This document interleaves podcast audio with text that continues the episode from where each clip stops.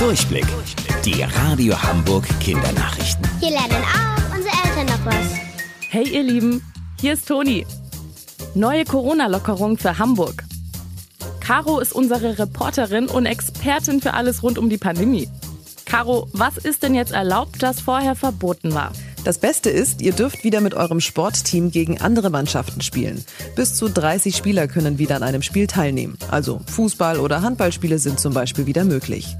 Zu den 30 Spielern zählen aber nicht eure Trainer oder Familien. Die spielen ja auch nicht mit, sondern schauen ja nur vom Spielfeldrand aus zu und können dann ja auch Abstand zu den anderen halten. Für die Grundschüler unter euch ist noch wichtig, ein einfacher Schnupfen gilt nicht mehr als Grund, um zu Hause zu bleiben. Erst bei Fieber ab 38 Grad, trockenem Husten oder Halsschmerzen dürft ihr nicht zur Schule gehen. Das könnten nämlich alles Anzeichen dafür sein, dass ihr euch mit dem Coronavirus angesteckt habt. Aber auch abgesehen davon sollte man natürlich auch generell mit Fieber nicht zur Schule gehen. Danke, Caro. Der Tag heute gehört euch und eurer Familie. Und die ganze Stadt macht mit. Heute ist nämlich Familientag in Hamburg. Überall in der Stadt verteilt erlebt ihr verschiedene Dinge gemeinsam mit euren Eltern. Wart ihr zum Beispiel mal bei einer Teddy-Sprechstunde?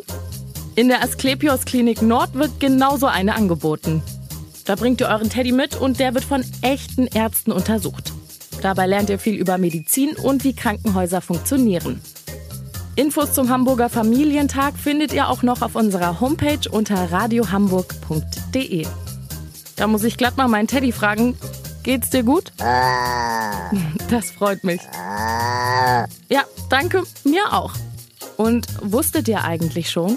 Angeberwissen. Der Teddy hat seinen Namen vom amerikanischen Präsidenten Theodore Roosevelt. Der fand nämlich Bären so toll, deswegen hat ein Nationalpark in den USA Teddybären verkauft. Bis morgen um 13.30 Uhr. Eure Toni.